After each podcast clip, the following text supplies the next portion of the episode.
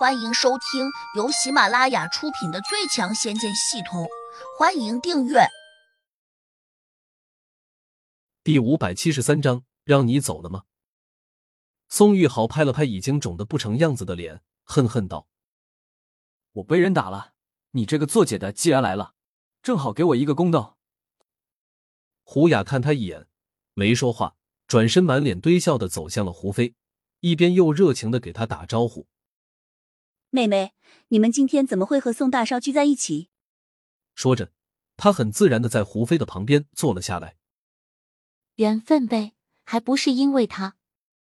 胡飞指了下旁边坐着的杜玉儿。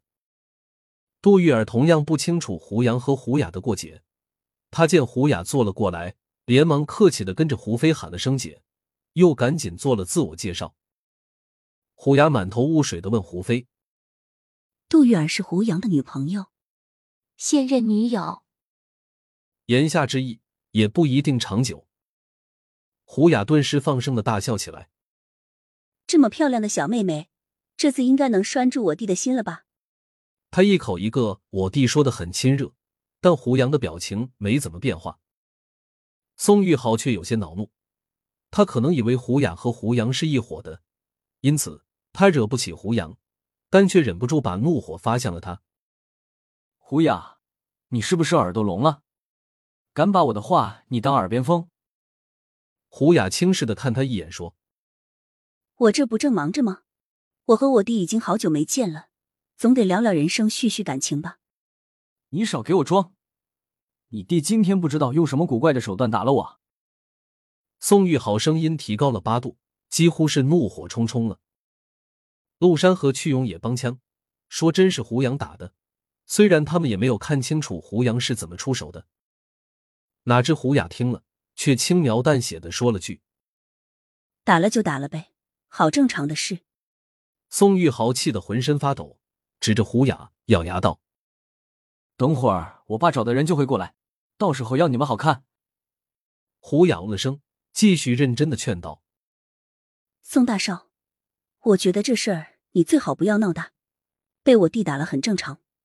当初有个比你还横的人，最后不只是被我弟打了，还把命根子给丢了，人家也不敢找我弟报仇。你觉得你比他还能耐？宋玉豪一怔，有点惊诧，问：“你说谁啊？”秦家明，你听说过吧？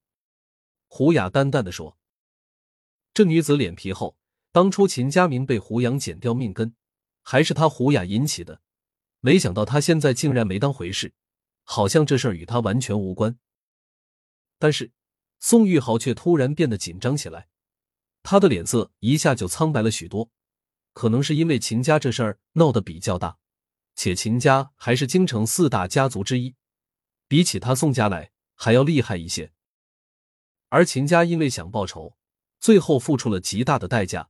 也没能挽回败局，相反还弄成了一个可怕的大笑话，让秦家丢尽了脸面。而且据说他们还不敢找胡家报仇。宋玉豪死死的盯着胡杨，审视了会儿，不知想到了什么，他突然起身，冲陆山和屈勇说了声：“我们走。”陆山和屈勇只是两个小跟班，哪会知道秦家的事情？因此，宋玉豪现在突然叫他们走时。他们顿时觉得十分意外。宋大少为什么要走？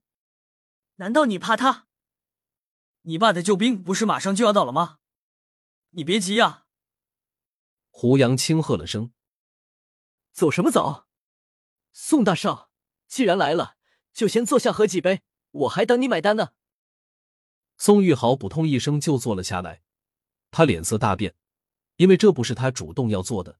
而是被一股无形的大力压了下来，让他不做也不行。不过，除了胡杨之外，即便是杜玉儿和胡飞也没有看出来，宋玉豪为何又坐下来了。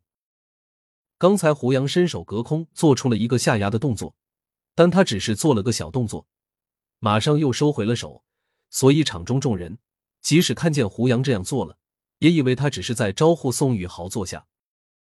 而宋大少坐下来时，看起来也挺自然，他心里却很震惊。这下终于反应过来了，刚才出现的一系统古怪，包括进房门时被撞了头，后来又被无形的力量打了两个耳光，这一切肯定都是胡杨干的。他恨恨的咬了咬牙，假装无视的取出了手机，用网号给他爸发了个消息：“爸，你派的人来了吗？那小子好像会特异功能，他坐在桌子的另一面，竟能打我耳光。”宋之权在那头已经勃然大怒了。这小子敢打你耳光，我看他是活的不耐烦了。哼，多半仗着自己修炼过，这算得了什么？我刚才叫了两个高手过来，你先稳住他，他们很快就会来帮你。宋玉豪回了个字。好。宋之权忽然又问：“你怎么惹到这种人的？”我听同学说，他和我金大的校花在这附近吃饭，我就赶过来了。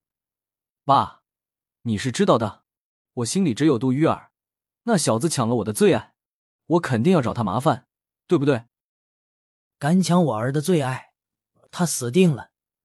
宋玉豪得了宋之权的肯定，在抬起头看向胡杨时，不免又有点得意，心里还在暗骂：“等会儿我要你跪在地上给我磕头。”没过多久，服务生推开了房门，说了声：“有人找。”然后大家便看见一个中年道士模样的男人走了进来，他穿着青色长袍。留着足有二十公分长的山羊胡须，刚一进门，宋玉豪就看见了，立刻大喜过望的叫了起来：“詹叔，你来的正好，快快快，过来帮我收拾那小子，他刚才把我打惨了，你看我这张脸，都差点被他打变形了。”说这话时，他挑衅的指向了胡杨。